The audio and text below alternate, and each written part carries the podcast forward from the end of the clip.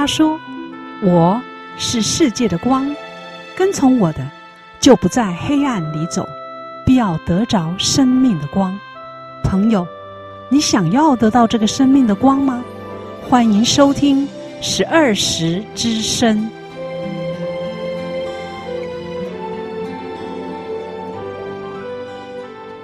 听众朋友平安，我是小平，欢迎您收听十二时之声。我们播出的时间在每周六早上八点到九点，频道 FM 八八点三的长荣之声。很高兴能在这美好的主日与您在空中相会，更希望接下来的时间里能带给你满满的祝福与收获。今天我先说一个小故事，在天堂里，一位果农遇到了牛顿，果农愤愤不平地对牛顿诉苦。果农说：“我每天都辛苦地耕耘着果园，无数次见到苹果落地，却怎么也发现不了万有引力的现象。现在到了天堂，也还是一个默默无闻的果农，而你却躺在苹果树下睡了一觉，上帝就赐给你一颗万能的苹果，让你在瞬间就发现了万有引力现象，让你成了一位举世闻名的名人。”上帝真的是太不公平了。牛顿听完就笑着跟果农说：“你每天辛苦地耕耘着果园，想的是如何收获更多的果实，所以得到了收获果实的喜悦；而我每天想的是如何解开万有引力之谜，所以得出了万有引力定律。上帝对每个人都是公平的，你一心想着什么，他就会让你得到什么样的结果。”其实牛顿说的真的没有错，思想不同，当然造就的成果也就大大不同了。到现在，我已经专访过两位牧者，他们不约而同的都在人生的下半场选择读神学院，成为上帝的仆人，为的是要找到自己的人生价值。他们都在上帝的带领下找到了。今天我要专访第三位，他在一次地震后。感受到生命的脆弱，使他开始想要拥有更积极的人生。他回顾以往，发现自己的生命拥有上帝无限的恩典，所以报考神学院。现在已经是传道人。今天的阳光小语是约翰福音十五章十六节：“不是你们拣选了我，是我拣选了你们，并且派你们去结果子，叫你们的果子长存，使你们奉我的名。”无论向父求什么，他就赐给你们。现在先邀请听众朋友听一首诗歌，是出自《沙漠中赞美》专辑中的《翻转地球》。诗歌过后，就邀请今天的来宾来告诉我们他的蜕变人生。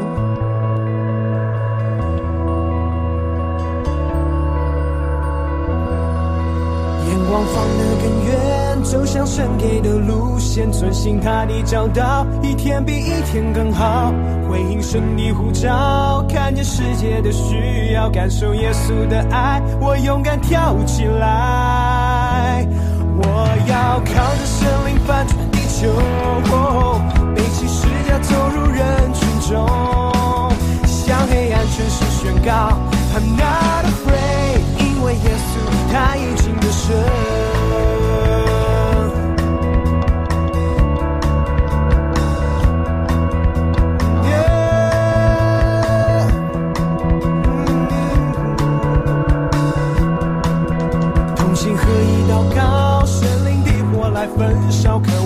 心来到，要见证神你荣耀，同心合一祷告，神灵的火来焚烧，渴望复兴来到，要见证神的荣耀。我要靠着神灵翻转地球，背起世家投入人群中，将黑暗全势宣告，I'm not afraid，因为耶稣他已经得胜。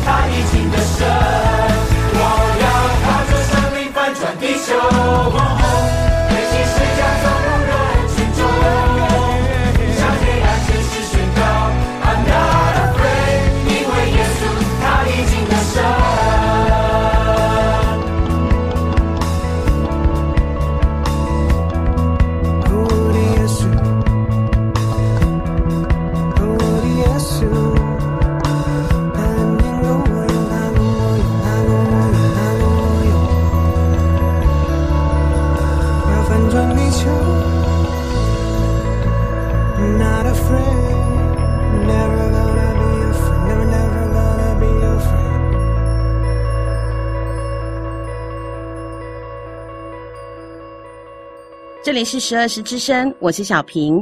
今天邀请到的专访来宾，他是中华福音神学院第四十一届毕业的黄马可传道。十二时之声的听众朋友，早安！传道啊，取你的名字的时候有没有什么特别的意义呀、啊？关于名字的啊、呃、来历啊，这跟我爷爷是有关系的。我的爷爷他早期啊啊、呃、是担任军巴的驾驶，那有一天呢，捡到一本圣经。那他觉得这个圣经是圣书啊，于是呢，他就把这本圣经带回家放橱柜里面。我的父亲呢，就是在上帝的引领当中，有一阵子他在一个人生也在寻找出路、找寻不到的时候，他突然想到我们家里有一本圣经哦，不如去看一看。他翻到马可福音，其中有一段经文哈，上帝是活人的神，不是死人的神。因着这句话，使他的生命受到改变，使他来寻找上帝。所以，因此呢，我的名字就是取为马可。成为神仆本来就是你的人生规划吗？当然不是哈。我记得在小学阶段是想要成为警察，国中的时候的梦想是想要成为职业棒球员。然后呢，在后来会觉得对教书这个地方蛮有热忱的，后来会想要成为老师。所以呢，我在虽然在教会长大，但是很多的时候我也很羡慕有自己的工作啦，或者是这样的一个职业的选择。但是呢，为什么后来会成为的神仆？这跟我从小到大慢慢的经历是有关。一开始我对于呃呼召作为传道是蛮排斥的，因为从小就在教会长大，父母都是牧师，呃，很多时候父母都不在家，常常要去探访啊，或者是。嗯呃，一有人过往了二十四小时都要待命着，我并不是那么喜欢这样的一个家庭生活，就会觉得说我的私领域被受侵犯，对，会影响哈、嗯。所以其实很小的时候我就跟上帝就说，我一定不当牧师。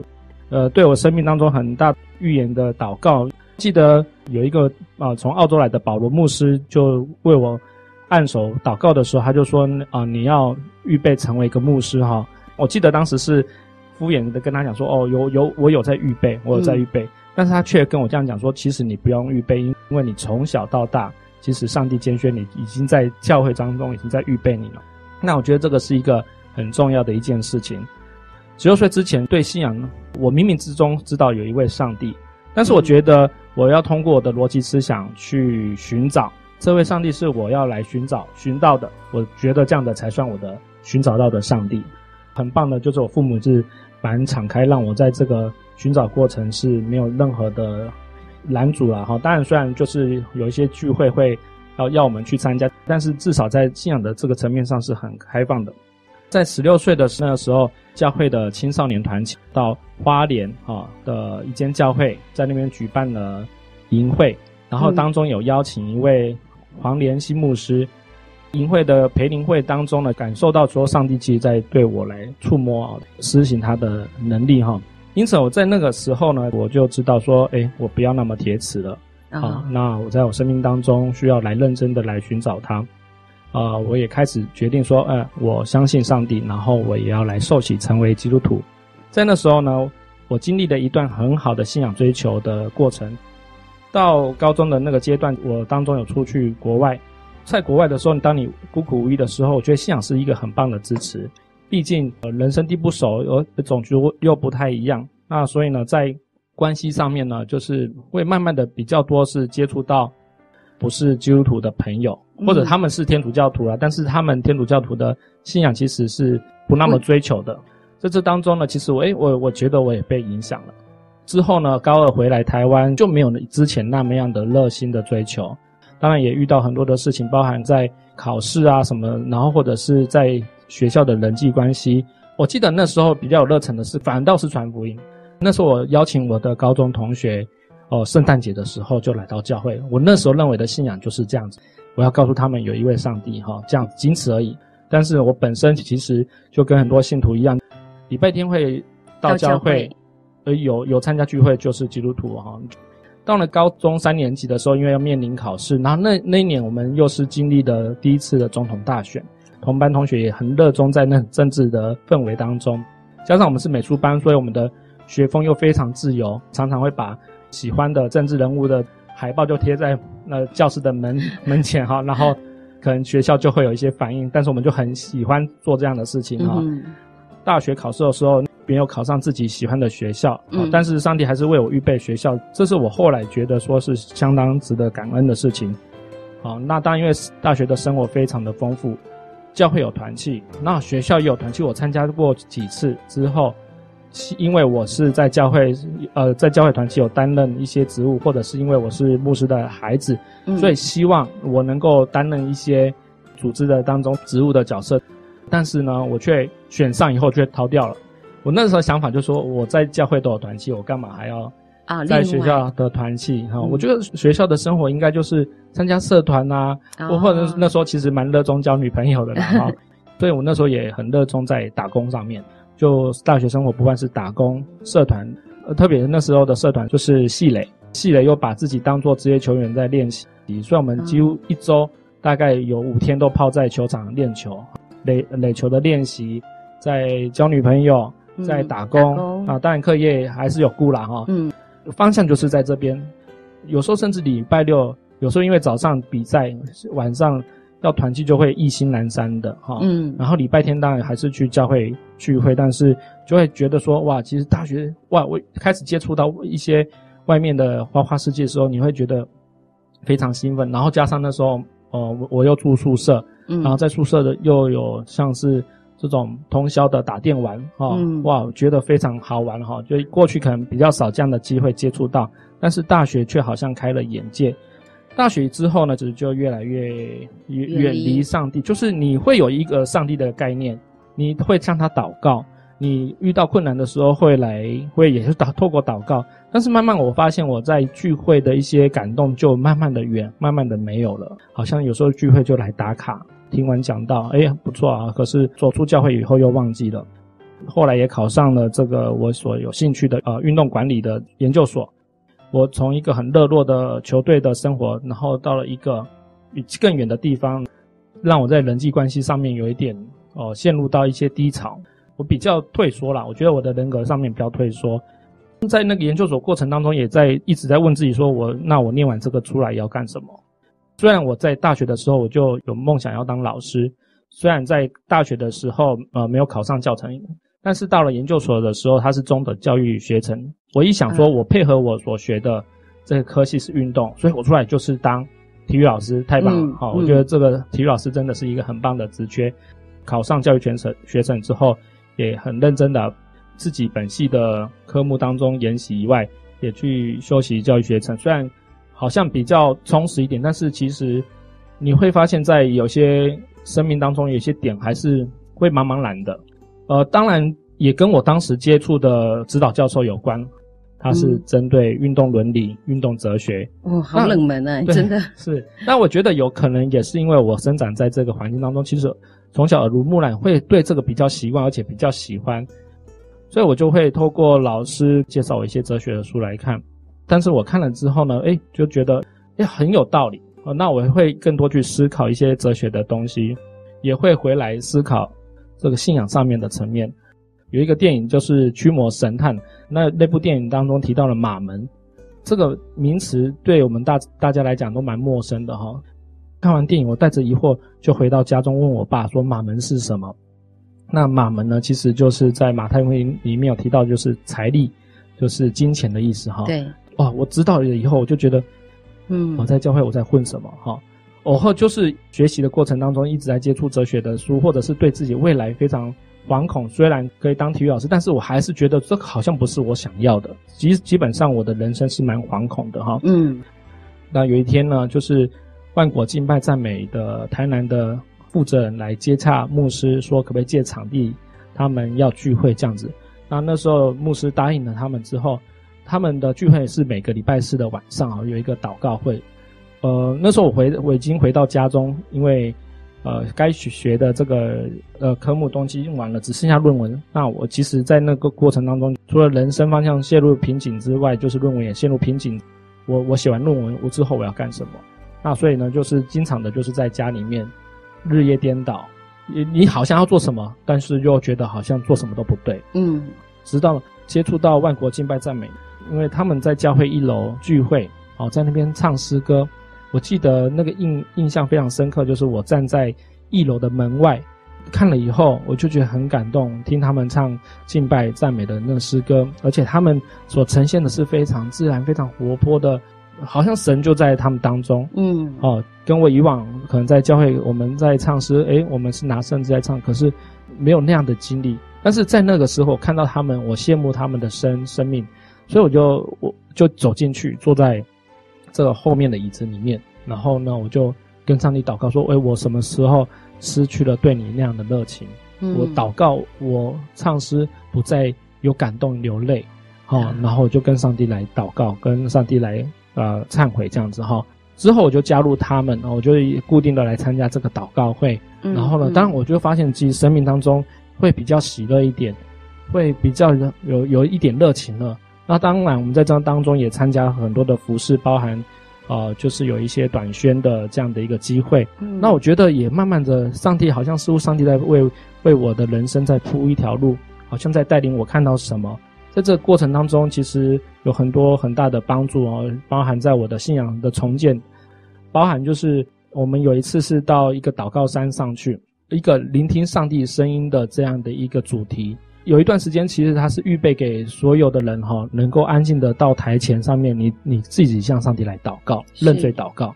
那我就到前面去啊，因为是在国外，所以我觉得很释放，因为祷告什么别人听不懂，所以我觉得很释放。好，所以我觉得也是因为这个关系，所以我就很很畅快的在那边跟上帝认罪祷告。在以往印象当中，可能到到很多的时候，深刻在我呃脑海当中的那个上帝的。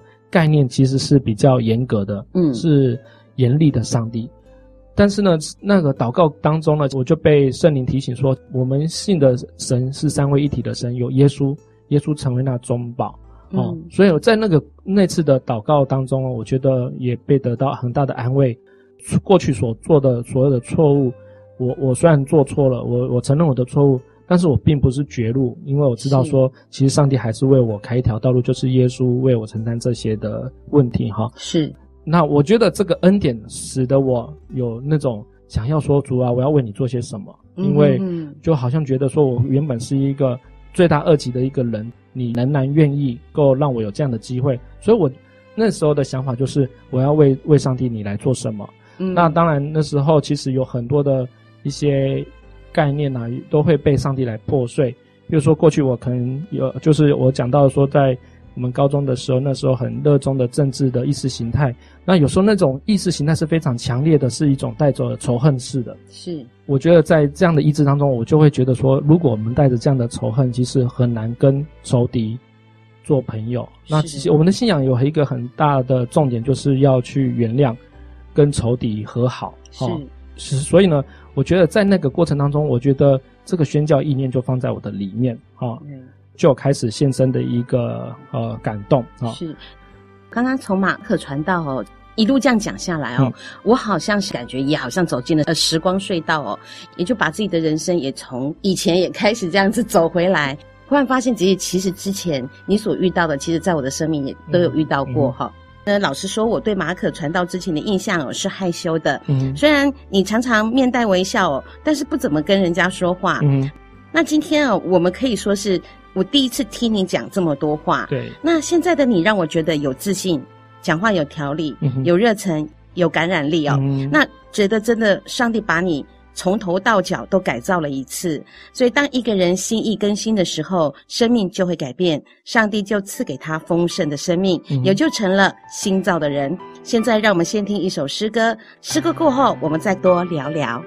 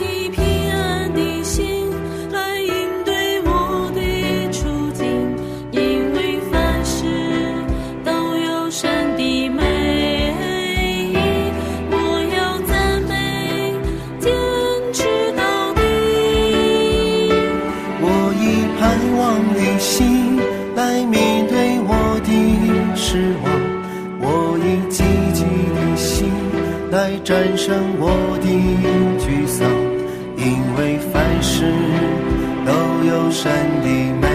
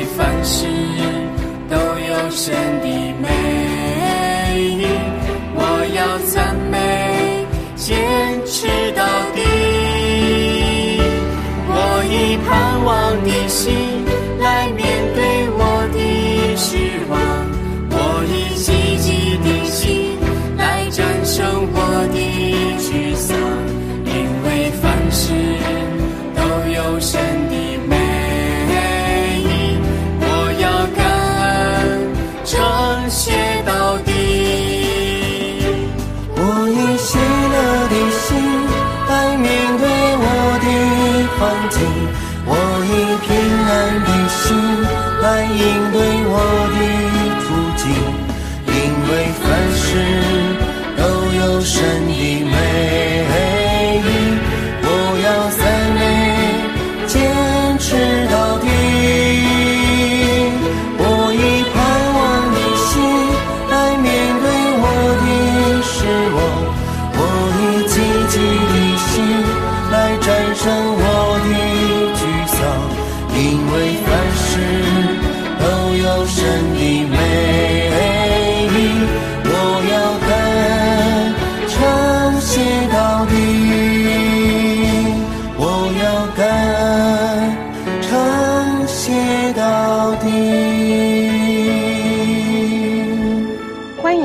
二时之声，我是小平。现场邀请到的来宾是黄马可传道。刚才呢，马可传道有讲说，他在十六岁的时候接受洗礼之后，跟大家一样哦，在不同的阶段也有不同的人生的想法跟规划。这次回来，你完全不太一样了哦。我觉得你应该不只是知识或生命的装备，诶，你是不是有很刻意在你哪些地方做特别的改变？哦，是的。我在认识自我的过程当中，我想说，我到底是比较外向还是内向的人哈？其实应该是木家子女，应该都是两个都可以的。就好像我结婚的时候，不是都要拍照吗？是。可能刚开始你是非常的自然热情的微笑，但是最后你是啊皮笑脸不笑了哈，尴尬吧？非常尴尬哈。嗯。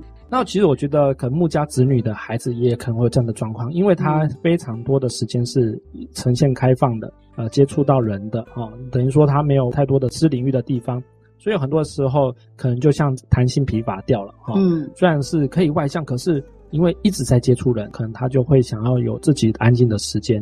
在我的生活当中也是这样子哈。如果有一些挫折发生的时候，可能会更加的退缩。就像我刚才讲的，比如说在。我研究所的时候，哈，换了一个新环境，我就是在人际关系上面会更加的退缩一点。虽然那时候要当老师，但是我们已经习惯了会把自己推出出来。那时候回想的时候，也在于骄傲的问题啊。讲到说，我们大学四年都在打垒球，大一很菜，大二就很厉害，大三就更了不得了。大四的时候，觉得就是在整个球队的带领过程当中，也会觉得真的就是比较骄傲一点哈，很老球皮了哈。反正越骄傲的时候，上帝就拿更多的嗯挑战来哦来调整你。我很记得就是练球也没有很认真哦，然后心想说就是我已经很厉害了。有一次在对外的比赛当中，就是打不好，然后我很自责，因为那个很重要的比赛，就是会发现就是我我整个态度是很骄傲的。哦，我也真的也也没有什么。如果说上帝要拿你什么东西，我就很容易拿走了。可是那时候我没有想说是骄傲的问题，觉得在那个挫折当中，使我后来觉得怕失败啊。哦，然后一次这样的经验对，对，我就觉得好像对，因为可能也因为大四了，大四之后就没有球打了。有哎对对啊，因为那那场不是当兵就是出去工作了对？，可能最有机会创下什么记录的。机会也都都这次没有，就不见了，就没有了。嗯对，所以就觉得其实很多时候是很惋惜，因为在研究所就没有这样的机会了哈。但是因为被神触摸到了，发现有些东西就像是在恢复跟医治。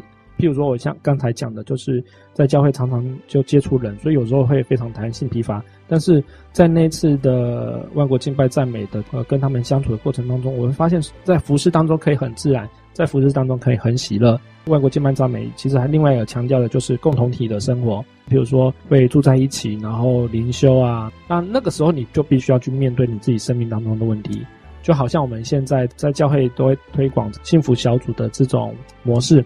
其实很多时候我们信仰当中如果没有去实践呢，我们的问题还是没有被解决。对，所以我就发现上帝透过这样的地方的开始调整、恢复、医治某些东西。譬如说，在我尔后的工作的选择，我就觉得说。我应该呃要选一个可以大量接触人，然后大量要讲到话，逼自己讲话的一个工作来磨练哈，所以我后来就选择业务的工作。我觉得就是一定要把自己推出去。是你如果不推出去，你可能就没有业绩；你不把自己推出去，你可能没办法达到你的目标。上帝给我预预备一个很好的课长，他不但是汽车的知识，呃，当然也有有很多有关如何销售的知识。那我觉得在这个当中，我觉得会被调整。其实有时候我们不用那么害怕客户要对你要把你杀的在价钱上面对杀价。有时候我一开始就会比较担心这个说，说哇我完马上就见底了。那但是我的课长在很多的示范当中，让我看到在与人接触当中，这可以呈现那么自然的。或者是说，我们觉得业务都有黑暗的一个面向，对呀、啊。但是那个科长让我看到说，真诚自然就是最好的销售方式。嗯，所以我也改变了你的想法。对对，我觉得很上帝很棒，就是他安排了这个样的。对他虽然不是基督徒，但是他有很多的东西是很值得我去思考、去想想的。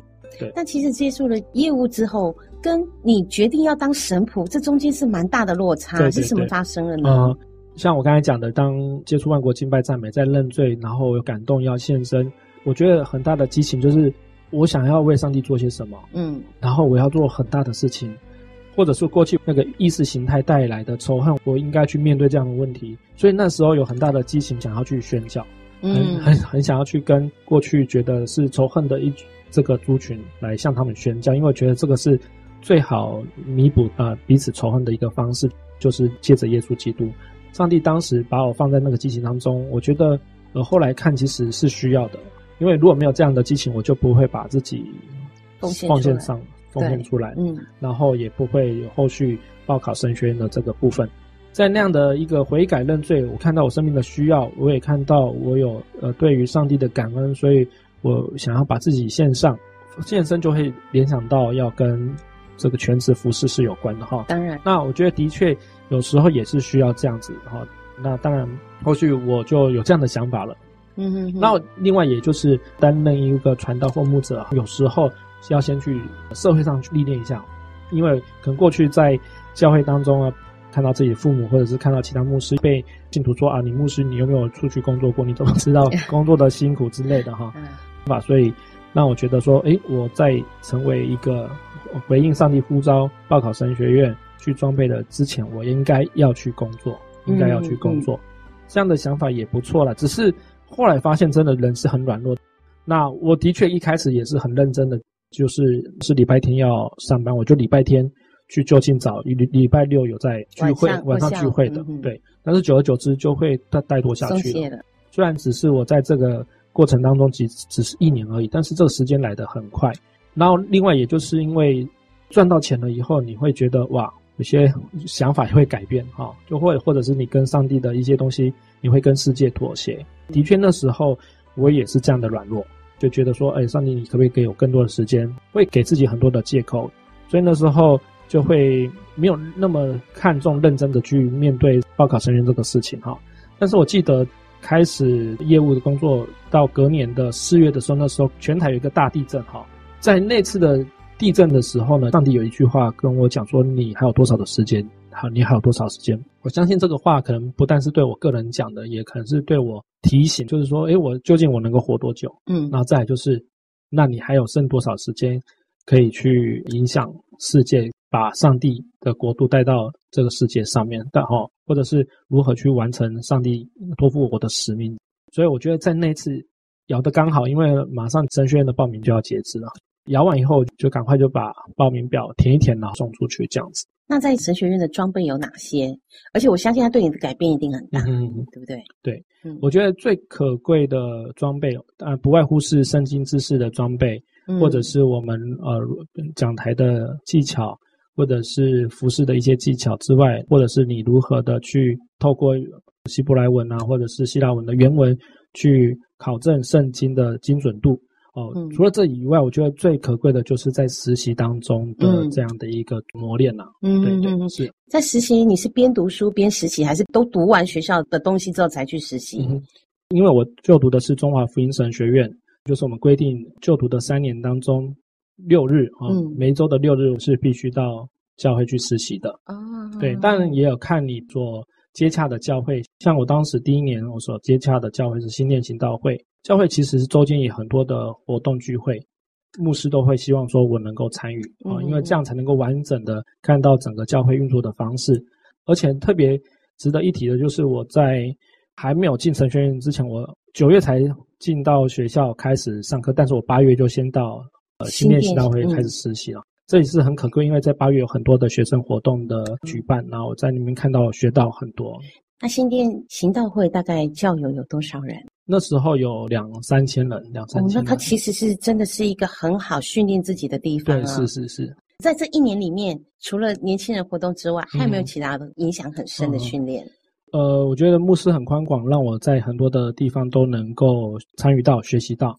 譬如说，我也参与在一个小组，哦，跟配搭另外一个组长，啊，一起来牧养一个小组。嗯、那另外在呃敬拜的服饰也让我参与，还有在呃弱势家庭的客服班的部分也参与。那当然还有其他的部分，然后几乎可以接触到，都会待在旁边一起看这样子。嗯，对，我发现亲爱教会哦，都是真的是走入了社区，嗯、也走入到家庭，嗯、甚至也是。如果能够的话，对弱弱势的小孩或者中途辍学的小孩，嗯、都会做生命的喂养，嗯，好，甚至是带领他们，让他们知道他们的人生不是只有这个点而已，嗯、然后有大哥哥大姐姐来带，对，哦，对他们的影响很深。所以那个时候，新店行道会弱势家庭小孩子的辅导是只针对课业吗？对，我们是透过课业的辅导的部分来接触他们，做的年龄层就小学跟国中。小学其实并不困难嘛，因为只要辅导他，陪伴他们，课业写完。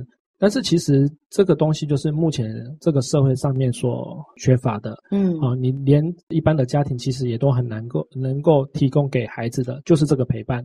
对但是教会就是提供这个陪伴，嗯嗯嗯。那这孩子的成长过程后来如何走哪一条路，都跟这个陪伴有关系。对对。我相信就是因为张茂松牧师看到这个社会的问题，嗯，所以就用这个方式来解决这个社会的问题哈。能做多少就做多少，就是一个影响。是是是。对对。那如果在新店行道会完了之后，你又去哪个教会吗？在新店行道会之后的第二年跟第三年，我都是在万隆基督的教会实习。对，也是一样，就是两三千人的教会吗？并没有，它只有大概呃一百人左右，而且它是在台北的社区公寓的一楼。嗯嗯。之前在新店行道会，然后来到万荣教会，对，对那应该是很容易哦，因为那么大的都已经带过了，所以到了万荣，你应该会觉得很轻松吧？也没有轻松啦，其实因为做的东西不一样了哈、哦，不一样。在万隆虽然它也有客服班，但是我主责不是在这个部分，好、嗯哦，那我也会协助在万隆的部分，牧师也让我参与到不同的服饰，比如说一些文字的编辑。或者是在因为社区里面老人很多，它是一个眷村改建的一个地方哈，所以我们也接触老人的事工。比较不轻松的地方，可能就比如说，我觉得接触老人这个部分，因为可能会比较辛苦一点，包含在预备一些东西要更多的体力啊，因为还年轻的孩子他会主动行行动方面，但是在老人方面，我们很多的时候都是要协助他。而且你没走过老人这一块，对对是是是，对，所以你可能有时候会粗心，或者他的需要你没有办法事先看到，对，所以对对你来讲也是一个要很细心、很有耐心的训练。对，是。万荣教会的之后的装备又是什么样呢？在万荣之后就毕业了嘛，嗯，然后毕业之后呢，我就选择到板桥新道会，正式是传道人就对了。对，是是是。那那边有几年呢？有四年，有四年，哦，还算蛮长的。对对对。那他的一个教会也应该不小吧？呃，大概就是比万荣多一点，一百五十人之内了。对，嗯，是。所以在你在新店行道会到万荣教会，然后之后到板桥行道会，对，那你的装备已经不少了呢。对，是是。很难得可以在那么短的时间里面，可以让你有这么大的一个装备。如果当时你不是因为依靠神，或者你相信神带领这条路的话，我相信你一定吃不消。是啊，对不对？那因为你有这样子的一个呼召，你有这个感动，你才会愿意走下去。而且当你也愿意交托你自己的之后，你会觉得辛苦都是可以得到很大的满足感。是，对。所以我会认为哦，你的人生其实就是一个蜕变。以前呢，就像是就是像毛毛虫一样在教会里这样生活，你必须就像毛毛虫一样，必须到蛹里面把你自己好做一个很大的一个预备，之后你才可以咬破这个茧，然后出来成一个蝴蝶。当你是男生讲成是蝴蝶有点不适合哦，但是我觉得你的人生算是蛮大的一个蜕变的。那在这里呢，小平也要告诉听众朋友哈，其实人生有时候的点会每个阶段不一样，但是。人生的价值跟意义是最重要的。如果你没有办法找到你的人生价值意义的话，真的要回来教会，因为它会让你安静下来。很多人就在教会里面找到了人生的意义跟价值，而且这些生命被更新的人也会用更大的爱跟更大的耐心对社会跟其他的人，就从自己做起哈。今天呢，因为时间的关系，没有办法再跟传道再讲更多。那我也会在日后的节目当中再次请马可传道跟我们讲一下宣教这一块，因为我相信这就是我们的大使命。今天真的很高兴能邀请到黄马可传道来到舌石之声，谢谢，谢谢。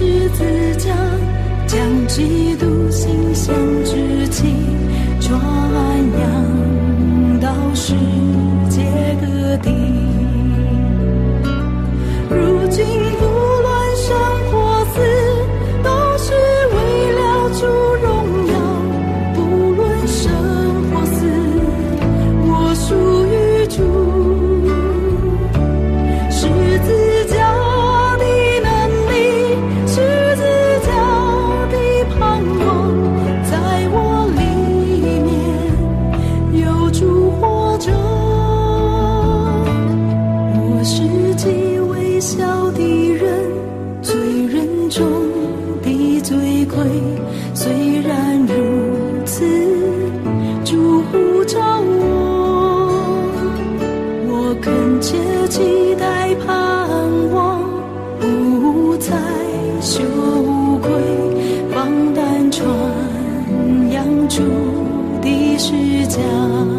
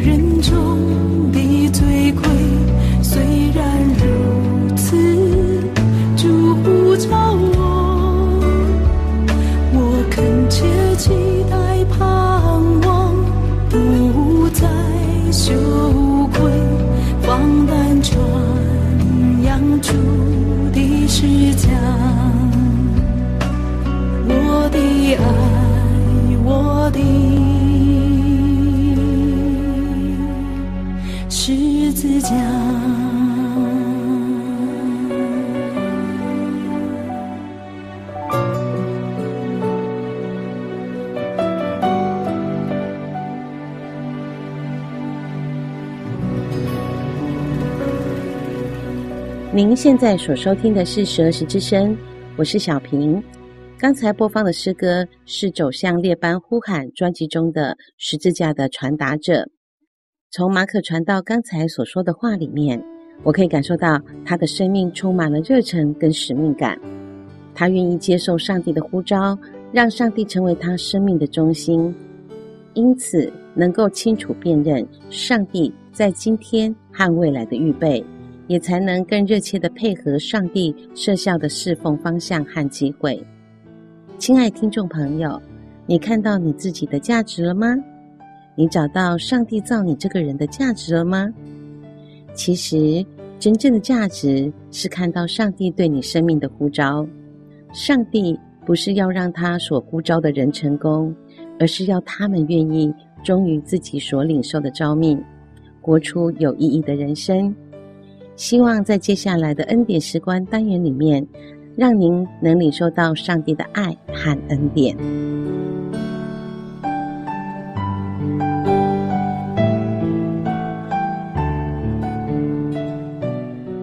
亲爱的朋友，您好，我是十二时教会林秋瑾长老。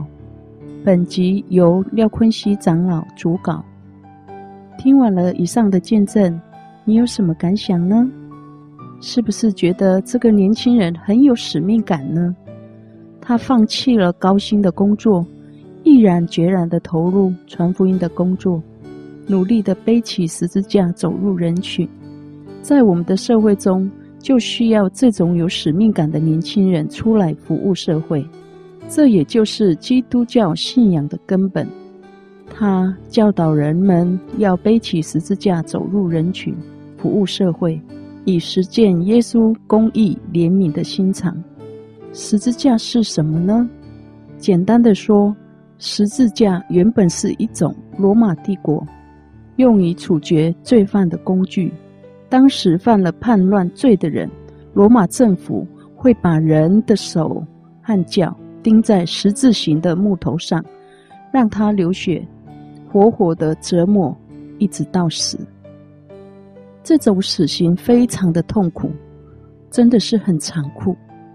救主耶稣当时也被罗马政府判处十字架的酷刑，然而耶稣的死是无辜的，他没犯什么滔天大罪，只宣称自己是神，被当时的宗教领袖判处死刑。所以耶稣的死是自愿的，是无辜的。耶稣是上帝的独生爱子，他降生在世界上，成为人的样式，甘心为你我的罪死在十字架上，只为了一个目的，乃是为了承担世人所犯的罪。耶稣死后第三天，奇迹式的复活，死亡已无法拘禁他，因为他已经胜过死亡了。因此，十字架原本是一种羞辱的酷刑。然而，耶稣复活之后，十字架已经变成一种荣耀、得胜、救赎的记号。凡是信靠耶稣的人，只要承认自己的罪，认罪悔改，归向神。相信神，耶稣必要赦免你的罪，免去一切幕后的刑罚。这是何等大的恩典！盼望人人都能获得。如今十字架的酷刑已被取消，然而十字架的意义仍然存在。背起十字架代表着舍己、牺牲、奉献的精神。这也就是。面对真理及公义时，我们必须要坚持下去的精神。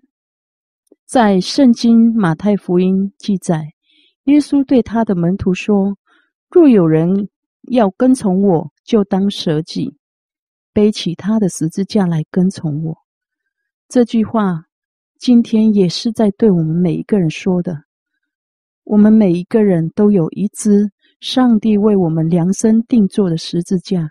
要我们自己去背这支十字架，也许是代表着你的痛苦、羞辱及毁谤，但也意味着要放弃你的梦想、喜好，全心全意讨神的喜悦。这种付代价的事情，我想很少人愿意去做吧。但是耶稣应许我们，当我们背起自己的十字架来跟从他的时候，他应许我们要获得全新的生命，只有当你愿意背起你的十字架时，才能获得这样的祝福。这是上帝给你好的无比的回报，你愿意试试看吗？愿上帝祝福你，愿你平安。我们下次空中再会喽。你呼召我。离开本地，我舒适的地方，心中会软弱，双脚会颤抖，但你赐我力量。我的生命献上在这祭坛上，预备自己被你。扩张，你的带领总是超乎我想象，我愿顺服，我愿降服于你。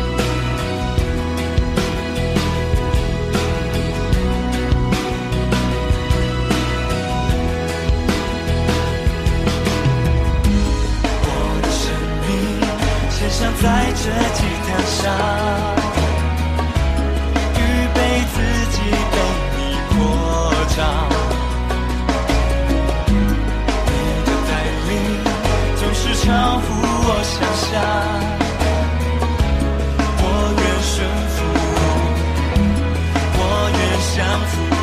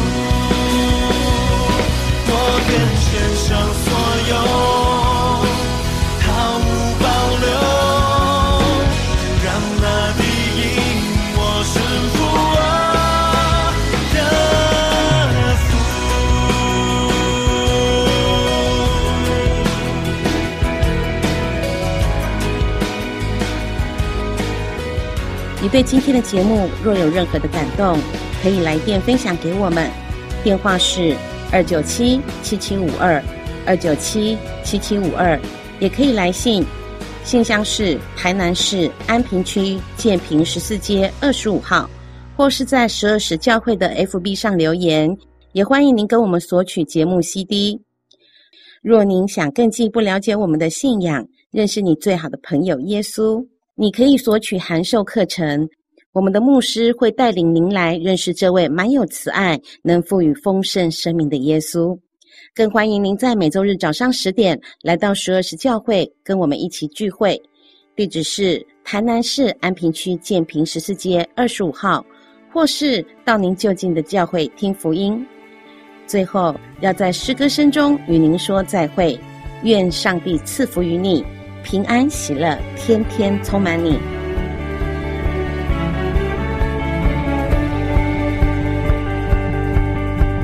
祝你跟我走，往普天下走，天涯海角紧紧抓住我。